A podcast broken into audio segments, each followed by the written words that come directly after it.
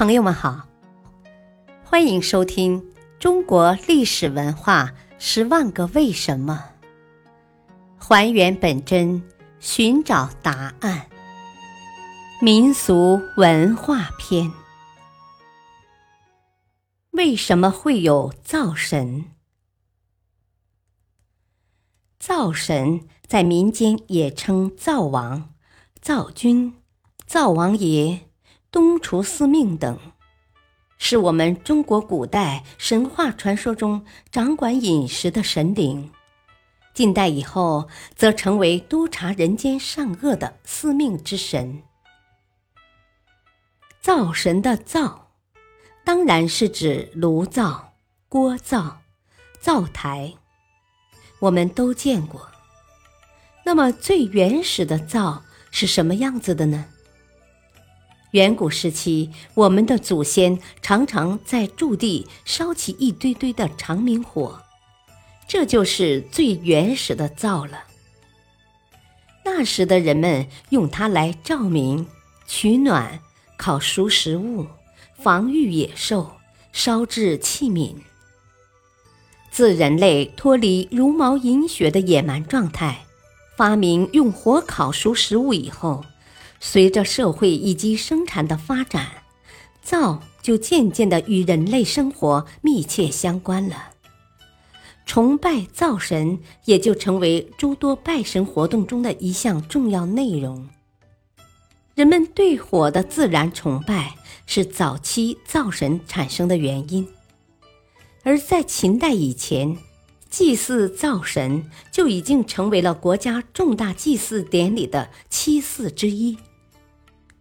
到了汉代，祭灶又被列为大夫五祀之一，并且灶神也被人格化，并被赋予新的功能。《太平御览卷一八六引《淮南万壁树》说：“灶神晦日归天，白人罪。”郑玄著《礼记祭法》也说：“灶神居人间。”思察小过，作遣告者也。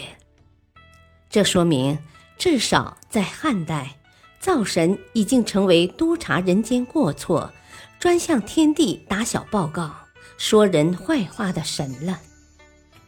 灶神的存在，成为人们做善事、不做恶事的一大监督性的保障，具有积极的意义。由于灶神专门打小报告，所以作为专门督察人间过错的神，他在民间备受敬畏和尊崇。《太上感应篇》和《太上宝法图说》中记录的一系列关于灶神的传说，大多具有奖惩性质。这些传说的目的，无非是告诫老百姓不要违反灶神的禁忌。尊敬灶神会得到很多的好处，否则就会受到严厉的惩罚。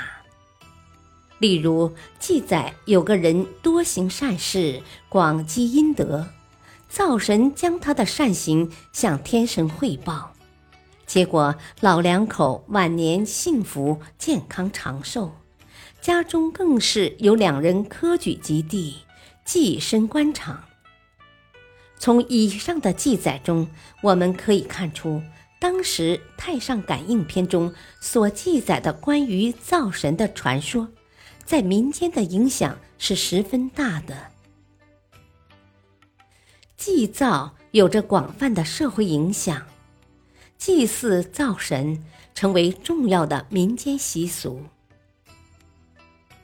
感谢收听，再会。